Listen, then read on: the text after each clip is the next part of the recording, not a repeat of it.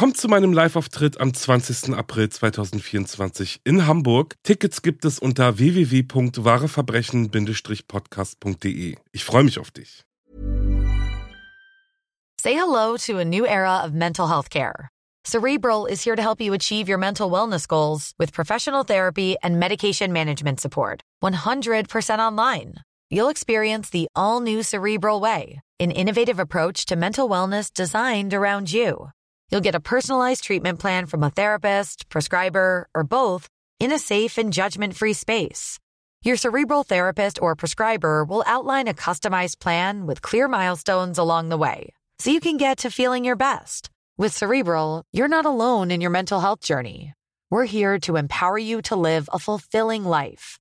So take that first step towards a brighter future and sign up today at cerebral.com slash podcast and use code ACasts to get 15% off your first month. Offer only valid on monthly plans. Other exclusions may apply. Offer ends July 31st, 2024. See site for details. Hey, I'm Ryan Reynolds. At Mint Mobile, we like to do the opposite of what Big Wireless does. They charge you a lot we charge you a little. So naturally, when they announced they'd be raising their prices due to inflation, we decided to deflate our prices due to not hating you.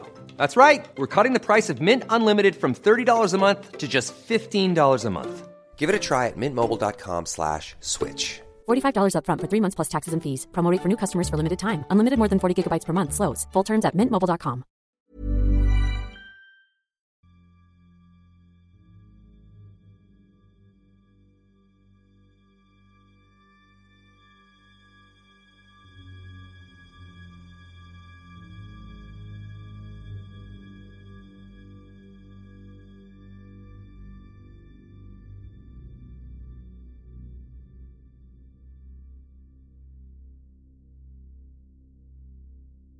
Hallo und herzlich willkommen zurück zu Wahre Verbrechen. Das ist mein Podcast, in dem ich euch wahre Kriminalfälle erzähle. Ich bin Alex und ich freue mich riesig, dass ihr wieder dabei seid. Zuallererst vielen, vielen Dank, dass ihr mich so toll unterstützt mit euren ganzen Abos und euren tollen Nachrichten. Es freut mich wirklich sehr. Danke auch für eure Spenden über mein Paper Money Pool. Ich bin sprachlos, ihr seid echt unglaublich. Und deshalb freue ich mich jetzt auch riesig, euch ein Geschenk machen zu können.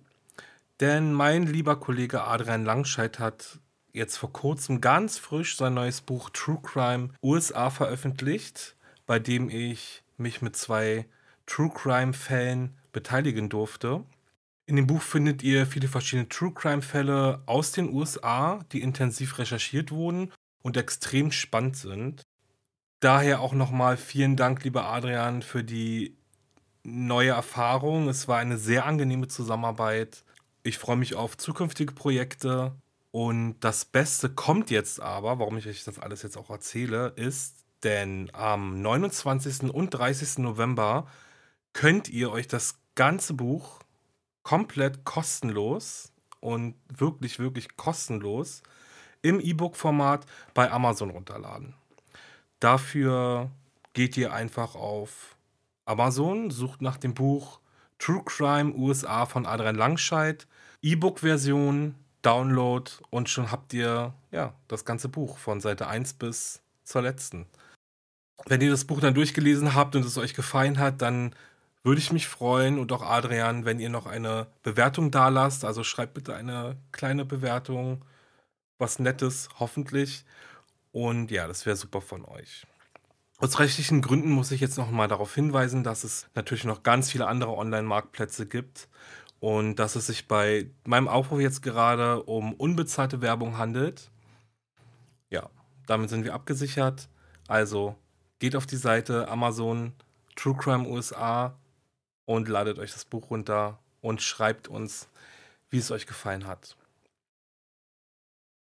So, bevor die ganze Einleitung jetzt aber wieder viel zu lang wird, erzähle ich euch noch kurz, was ich für euch vorbereitet habe. Wir gehen zurück ins Jahr 1983 und zwar nach Rom. Hier wird am 22. Juni ein junges Mädchen entführt und so unspektakulär sich das Ganze jetzt vielleicht gerade anhören mag, das, was in den nächsten Tagen kurz nach der Entführung passiert, ist, wie ich finde, fast unglaublich. Die ganze Geschichte hört ihr jetzt. It was June 22, 1983. Emanuela went to a flute lesson in this building in central Rome. She left early, caught the bus, and was never seen again. Vatikanstadt 1983. Eine Staatsbürgerin verschwindet auf dem Weg von der Schule nach Hause spurlos. Dies ist ein Fall, der bis heute unglaublich rätselhaft ist und die Theorien rund um die Geschehnisse sind wirklich abenteuerlich. Eins sage ich euch vielleicht auch gleich zu Beginn, wo Emanuela Orlandi ist und was mit ihr passiert ist, ist bis heute ungeklärt. Vatikanstadt ist ein Zwergstaat, welcher sich inmitten der italienischen Hauptstadt Rom befindet. Gerade mal 0,44 Quadratkilometer ist der Staat groß und Vatikanstadt zählt gerade einmal rund 1000 Einwohner. Oberhaupt des Staates ist der Papst, welcher heute Papst Franziskus ist. Die vatikanische Staatsbürgerschaft zu erhalten ist übrigens genauso besonders wie der Staat an sich. Dies ist nämlich nicht vererbbar und ebenso wenig gibt es ein Geburtsrecht. Die vatikanische Staatsbürgerschaft wird einzig und allein funktionsbezogen vergeben und auch nur so lange ist sie dann auch gültig. Das heißt, alle Bürger sind im Dienst des Heiligen Stuhls tätig. Endet das Arbeitsverhältnis, endet dann aber auch die Staatsbürgerschaft. So, und warum ich euch das alles jetzt erzähle, ist, weil Emanuele Orlandis Familie im Dienst der katholischen Kirche stand bzw. steht. Ercole Orlandi und seine Frau haben fünf Kinder. Und sie sind im Dienst des damaligen Papst Johannes Paul II. angestellt. Die Eltern erziehen ihre Kinder streng katholisch. Respekt und Familiensinn sind ebenso wichtig wie der Glaube an die katholische Kirche. Emanuele Orlandi ist 1983 die jüngste Staatsbürgerin von Vatikanstadt, hat langes braunes Haar, dunkle Rehaugen, ist etwas schüchtern und schämt sich für ihre schwarze Hornbrille. Emanuela liebt Musik und Mode. In der Piazza Sant'Apollinare in Rom besucht sie regelmäßig die Musikschule und übt dort das Spielen der Querflöte. So auch am 22. Juni. Eigentlich ein ganz normaler Tag, ein Mittwoch. Es sind Sommerferien und es ist wirklich heiß in Vatikanstadt. Emanuela und ihre Schwester Christa gehen am Morgen zusammen zum Bäcker, um Zutaten für eine Pizza zu besorgen, die ihre Mutter am Abend für die Familie zubereiten möchte. Gegen 15.30 Uhr platzt Emanuela in das Zimmer ihres Bruders Pietro. Sie wollte von ihm mit dem Roller zur Musikschule gefahren werden. Ich habe keine Lust heute und ich habe zu tun, antwortet ihr Pietro. Emanuela versucht es noch knappe zehn Minuten weiter, ihren Bruder zu überreden, doch Pietro bleibt stur und so machte sie sich letztendlich mit dem Bus auf dem Weg zur Schule. Ihr Bruder erinnert sich heute noch, als wäre es gestern gewesen, wie sie ihr Notenheft und ihre Flöte in den Rucksack gepackt hat, das Haar nach hinten wirft und dann durch die Haustür verschwindet. Später wird er sagen, hätte ich sie doch bloß gefahren. Gegen 19 Uhr klingelt das Telefon bei den Orlandis. Emanuelas Schwester Frederika geht ran, am anderen Ende war Emanuela. Ganz aufgeregt erzählte sie ihrer älteren Schwester, dass sie von einem Mann angesprochen wurde, der für eine große Kosmetikmarke arbeitet. Er habe ihr einen Job bei einer Modenschau angeboten, dafür würde sie rund 375.000 Lire bekommen. Das wären heute so um die 200 Euro. Während Emanuela zu Hause anruft und telefoniert, wartet ihre Schwester Christina schon auf sie. Sie waren vor dem Justizpalast verabredet und wollten gemeinsam nach Hause fahren. Vergeblich wartet Christina auf Emanuela, denn sie kommt nicht. Christina fährt nach Hause, sie glaubt, Emanuela ist schon vorgefahren. Als ihre Schwester aber nicht da ist, macht die Familie sich Sorgen. Sie rufen in der Musikschule an, bei Emanuelas Freundinnen, in den städtischen Krankenhäusern und Pietro fährt die Gegend sogar mit seinem Motorroller ab. Aber keiner hat eine Idee, wo Emanuela sein könnte. Als Emanuela auch am späten Abend nicht zu Hause auftaucht, meldet ihre Familie sie bei der Polizei als vermisst. Mit dem Beginn der Suche nach Emanuela Orlandi beginnt auch die abenteuerliche Zusammenstellung verschiedener Theorien, was mit dem Mädchen passiert sein könnte. Angesetzt auf den Fall waren damals Ilario Martella, er galt als einer der angesehensten Ermittlungsrichter des Landes und zum anderen der Staatsanwalt Giancarlo Cataldo. Und warum ich die Fallbearbeitung als abenteuerlich bezeichne, kann ich euch jetzt auch sagen, denn anders als vielleicht vermutet, arbeiten Staatsanwaltschaft und Ermittlungsrichter zwar mit all ihren Möglichkeiten an der Aufklärung des Falls, stellen und verfolgen dabei aber völlig entgegengesetzte Theorien. Beginnen wir mal mit Ilario Martella. Er glaubt, Emanuela sei gezielt Opfer einer türkischen Terrororganisation, als auch der Geheimdienste der DDR und der Sowjetunion und Bulgariens. Ilario Martella weiß ganz genau, dass alles Mögliche getan werden muss, um Emanuela zu finden.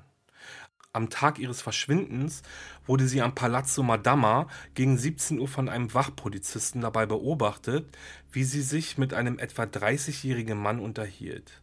Er fuhr einen grünen BMW und er übergab Emanuela einen Beutel mit der Aufschrift einer bekannten Kosmetikmarke. Emanuelas Mitschülerin erzählt der Polizei, sie habe gegen 19 Uhr zusammen mit ihr auf einen Mann gewartet, der einen grünen BMW fährt. Etwa gegen 20.30 Uhr musste sie aber nach Hause und ließ Emanuela alleine zurück. Bis heute fehlt jede Spur nach diesem Mann. Damals ging die Polizei davon aus, Emanuela sei von einem Mädchenfänger entführt und zur Prostitution gezwungen worden.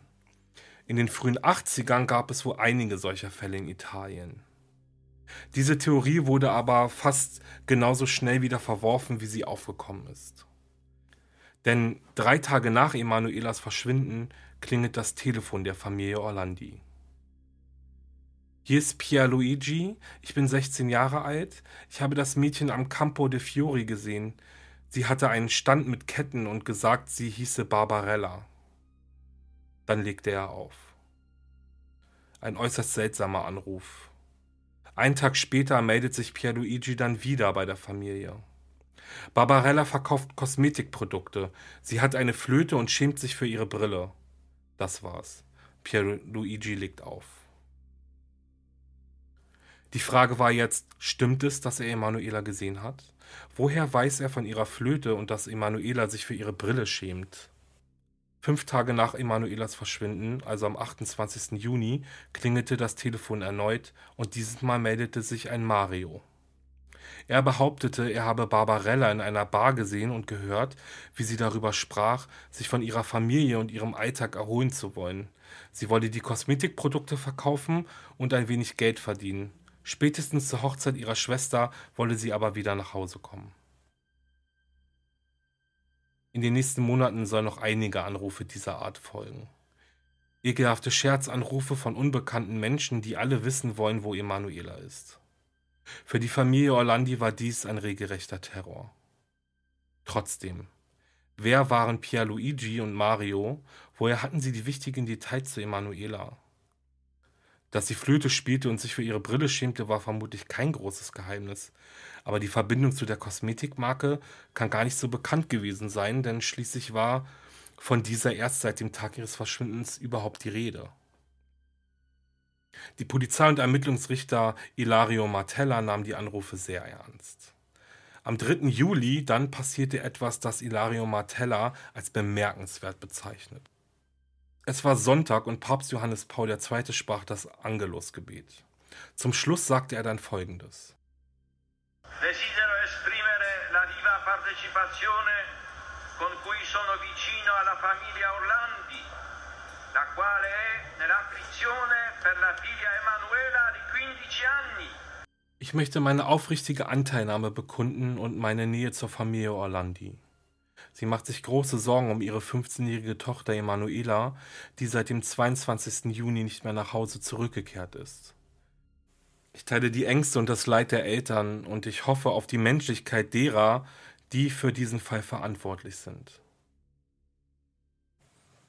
Ilario Martella findet diese Aussage des Papstes zu so einem frühen Zeitpunkt, an dem noch gar nicht klar war, ob Emanuela entführt oder ausgerissen ist, als sehr schwierig. Aber die wichtigste Frage, die er sich stellt, an wessen Menschlichkeit appelliert er? Martella weiß, dass es einige direkte Anrufe an den Vatikan gab, die im Zusammenhang mit Emanuelas Verschwinden hängen. Die italienische Polizei bekam für die Ermittlungen aber jeweils nur die ersten Sekunden der Mitschnitte übermittelt. Mit anderen Worten waren die Aufzeichnungen so gut wie wertlos. Am 5. Juli 1983 gab es dann eine wichtige Verknüpfung. Ein Mann meldete sich im Pressebüro des Vatikan. Er hatte einen amerikanischen Akzent und gab an, zu der Gruppe rund um Pierluigi und Mario zu gehören. Er hatte folgende Forderung. Die Freilassung von Ali Akça bis zum 20. Juli 1983. Ali Akça ist dem Vatikan kein Unbekannter. Am 13. Mai 1981 gegen 17 Uhr steigt Papst Johannes Paul II. in sein Papamobil. Immer wieder stoppt das Auto, damit der Papst die Hände der anwesenden Menschen schütteln kann. Dann drei Schüsse. Unter anderem treffen sie den Papst in den Bauch. Eine Kugel durchschlägt den Darm und verfehlt knapp seine Wirbelsäule. Er überlebt den Angriff, der Antäter Ali Akça flieht, kann aber wenig später festgenommen werden. Warum Ali Akça den Papst töten wollte, ist heute tatsächlich immer noch nicht so ganz klar. Das liegt vor allem daran, dass Ali Akça immer wieder neue Gründe für sein Attentat angab. 2006 kam ein Untersuchungsausschuss des italienischen Parlaments zu dem Ergebnis, Ali Akça hat auf Anweisung des sowjetischen Geheimdienstes GRU gehandelt. Das Attentat soll in Zusammenarbeit mit dem bulgarischen Geheimdienst und des Ministeriums für Staatssicherheit der DDR geplant worden sein. 2013 gab Ali Akça in seiner Biografie an, er wäre von einem iranischen Glaubensführer beauftragt worden. Papst Johannes Paul II. vergab Ali Akça noch während seiner Zeit im Krankenhaus und besuchte ihn zwei Jahre nach dem Mordversuch im Gefängnis. Ilario Martella traf Ali Akça während der Ermittlungen im Gefängnis. Ihm erzählte er damals schon vom bulgarischen Geheimdienst und der Staatssicherheit der DDR. Die Geschichte klingt für Martella plausibel, schließlich wurde am Tag des Attentats auch ein bulgarischer Spion festgenommen. Später liegt ihm ein Dokument der Staatssicherheit vor, in dem Bulgarien sich für die Unterstützung der DDR nach dem Papstattentat bedankt. Er habe ebenfalls erfahren, dass es bei der Stasi tatsächlich eine Operation Papst gab und zu diesen gehörte auch der Fall Emanuela Orlandi. Die Operation diente später vor allem dazu, die Ermittler auf eine falsche Fährte zu locken. Am 4. August 1984 ging dann auch noch ein Erpresserbrief der Stasi bei der italienischen Nachrichtenagentur ANSA ein. Dieser soll von der türkischen antichristlichen Einheitsfront Turkisch kommen. Emanuela Orlandi ist unsere Gefangene. Es folgten noch einige Briefe, in denen gedroht wurde, Emanuela am 30. Oktober zu exekutieren, also umzubringen. Das Seltsame war aber, dass es die Organisation Turkisch überhaupt gar nicht gab. Ziel der Operation Attentat Papst war es also, türkischen Islamisten die Schuld für das Verschwinden von Emanuela Orlandi in die Schuhe zu schieben. Warum Emanuela kein zufälliges Opfer war, erklärt Ilario Martella so. Am 7. Mai 1983 wurde Mariella Gregori, eine 15-jährige Schülerin, entführt. Etwa drei Monate später meldete sich ein Mann bei der Familie. Sie sollen den italienischen Staatspräsidenten einschalten, wenn sie ihre Tochter wiedersehen wollen. Einen Monat später meldete sich der Mann erneut. Er beschreibt Mariellas Kleidung. Alles stimmte. Ilario Martella vermutet, dass bereits damals schon versucht wurde, Ali Akça freizupressen, Italien und der Vatikan aber nicht verhandelten und das Mädchen daher getötet wurde. Es war wohl ein medienwirksames Opfer vonnöten und da kommt Emanuela ins Spiel. Ilario Martella vermutet, dass die Entführung mit Hilfe von Pater Eugen Bramherz geplant wurde. Er hatte sein Büro genau gegenüber des Elternhauses von Emanuela und wie sich später herausstellte, war er inoffizieller Mitarbeiter der Staatssicherheit der DDR. Giancarlo Cataldo Er ist davon überzeugt, dass Emanuela von der Mafia entführt wurde. Im Visier hat er den damaligen Mafia-Boss Enrico de Pedis. Ilario Martellas Version hält er 2008 für absolut unglaubwürdig. Cataldo ist zu dem Zeitpunkt Anti-Mafia-Staatsanwalt und somit fallen Erpressungen und Entführungen in seinen Handlungsbereich. Hinweise von Emanuelas Entführung erhält er von Sabrina Minardi. Sie war die Frau an Enrico de Pedes Seite. In ihrer Aussage schildert sie den Abend, an dem Emanuela verschwunden ist, so. Ein paar Tage nach der Entführung setzte de Pedis Emanuela in sein Auto. Das Mädchen war ruhig gestellt worden. Sie seien dann zusammen zu einer Tankstelle gefahren, an der bereits ein Auto mit vatikanischem Nummernschild wartete. Ein Mann im Priestergewand hat sie empfangen. Emanuela wurde in einem Haus in Monverde in einem Keller gefangen gehalten. Den Keller konnte man nur über einen geheimen Eingang betreten. Wenige Monate nach diesem Abend fuhren Sabrina Minardi und Enrico de Pedis auf eine Baustelle. Ein Mann habe dann einen Sack aus dem Auto gezogen und in eine Betonmischmaschine geworfen. Heute ist sich Sabrina Minardi sicher, dass in diesem Sack Emanuelas Leichnam war. Giancarlo Cataldo überprüfte die Aussage umgehend und fand das beschriebene Versteck. Es sah genauso aus, wie es ihm von Sabrina Minardi beschrieben wurde. Doch warum sollte die Mafia ein Interesse daran haben, Emanuela zu entführen und den Vatikan dann zu bestechen? Hier gibt es wohl nur eine Antwort. Geld. Seit Generationen haben diverse Mafia-Bosse Gelder in die Vatikanbank investiert. In den 80er Jahren kam es zu einem Riesenskandal rund um die Mafiabank des Vatikans, wie sie beschrieben wurde. Am Ende soll das komplette Geld verzockt worden sein. Emanuelas Entführung war laut Giancarlo Cataldo eine Warnung an den Vatikan. Entweder bekommt die Mafia ihr Geld wieder oder eine vatikanische Staatsbürgerin wird sterben. Unterstützt wird diese Theorie auch durch eines der wohl skandalreichsten Ereignisse des Vatikans. Denn 1990 wurde Enrico de Pedis, seines Zeichens einer der berüchtigsten Mafiabosse Roms, in der Krypta der Sant'Apollinare beigesetzt. Diese Ehre war bis dahin eigentlich nur hohen Würdeträgern der katholischen Kirche vorbestimmt. Wie also begründete die Kirche ihre Entscheidung? Offiziell hieß es, de Pedis war ein großer Wohltäter der Armen gewesen. Und aufgrund dessen wurde er in der Krypta beigesetzt. Hat Cataldo womöglich recht mit seiner Annahme? Vertuscht der Vatikan seine Verbindung zum Entführungsfall von Emanuela Orlandi? Warum zum Beispiel werden seit dem Verschwinden von Emanuela immer wieder die Ermittlungen behindert? Warum ist der Vatikan 2012 gegen die Öffnung von De Pedis Grab, in dem Emanuelas Überreste erwartet werden? Warum verweigert der Vatikan den vollen Zugang zu den Archiven, um die Ermittlungen voranzutreiben? Cataldos Hoffnung für die Klärung dieses Falls liegt besonders darin, dass die Menschen, die noch leben und etwas wissen, endlich reden. Emanuelas Bruder Pietro Orlandi hat die Suche nach der Wahrheit bis heute nie aufgegeben. Mittlerweile weiß er selbst nicht, woran er glauben soll. Menschenhändler, Mafia oder der Geheimdienst. Er sucht weiter nach Hinweisen über Emanuelas Verbleib. Was aber Pietro mit Sicherheit weiß, ist, dass der Vatikan nicht unschuldig ist. Zu viel ist passiert oder besser gesagt nicht passiert. Es gibt Telefonaufzeichnungen, die kurz nach Emanuelas Verschwinden aufgenommen wurden. In einem befiehlt der ein Vorgesetzter dem stellvertretenden Leiter der italienischen Polizei, nichts über den Fall zu sagen und schon gar nicht nach all dem, was er weiß. Und auch mit Ali Akça hatte Pietro schon Kontakt. Als dieser aus der Haft in der Türkei entlassen wird, fliegt Pietro Orlandi nach Ankara. Er sitzt Ali Akça gegenüber von Angesicht zu Angesicht. Akça hat den Fernseher voller Lautstärke laufen. Er hat Angst, dass man ihn abhören würde. Dann erzählt er Pietro seine Geschichte.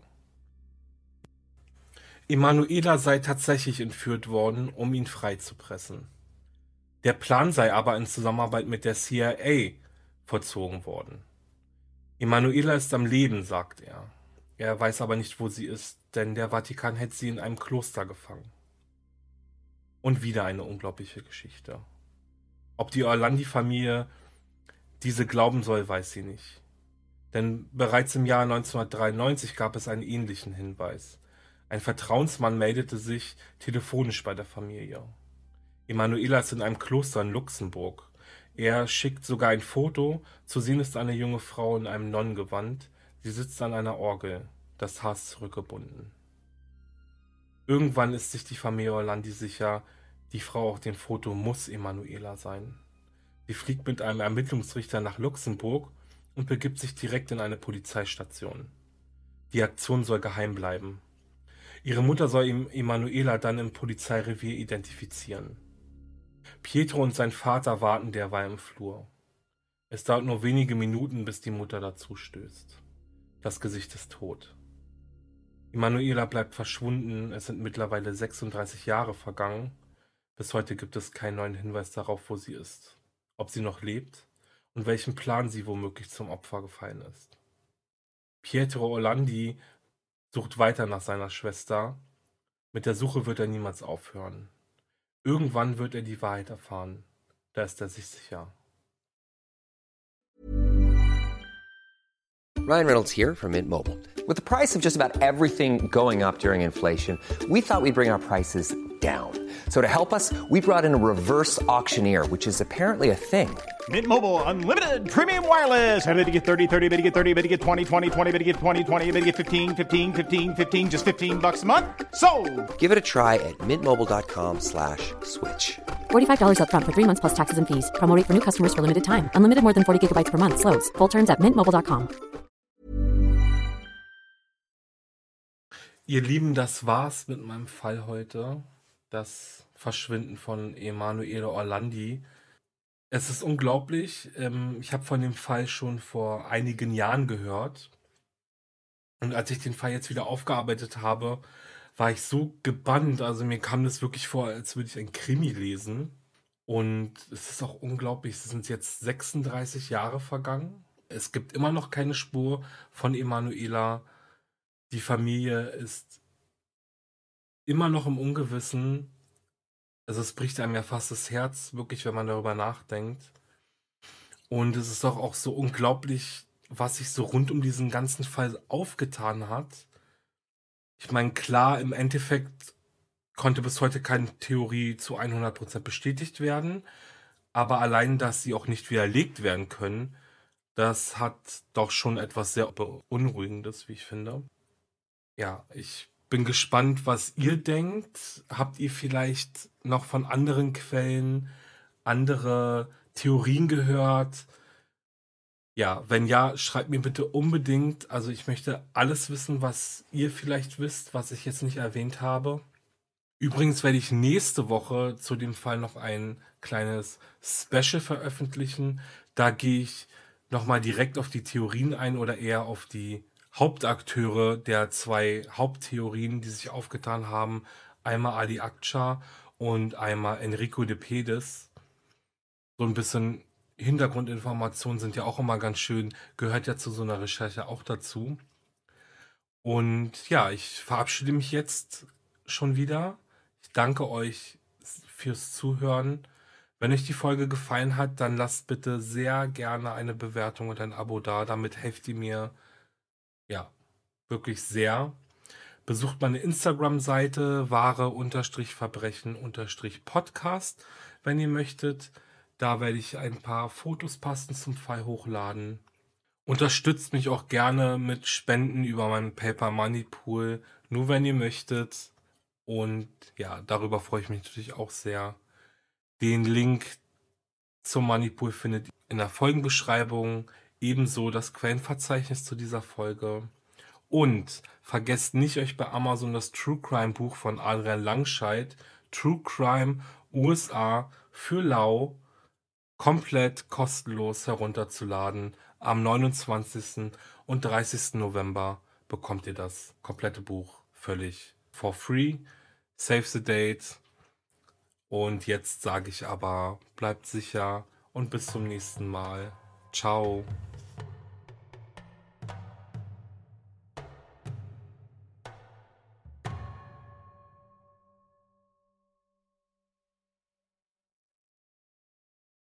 Hey, bevor es mit wahre Verbrechen losgeht, wollte ich dir noch meinen Podcast Steig nicht ein vorstellen. Hier spreche ich in jeder Folge über einen Kriminalfall, der sich beim Einsteigen in ein fremdes Fahrzeug ereignet hat. Jede Woche eine neue Folge, exklusiv bei Podimo. Podimo ist eine Podcast-App, bei der du neben den überall frei verfügbaren Formaten auch viele weitere Podcasts findest, die es nur da gibt und außerdem auch eine große Auswahl an Hörbüchern. In der App kannst du zum Beispiel auch wahre Verbrechen und hunderte weitere True Crime Podcasts hören. Mehr Infos und den Link zum Angebot für Podimo findest du in den Show Notes.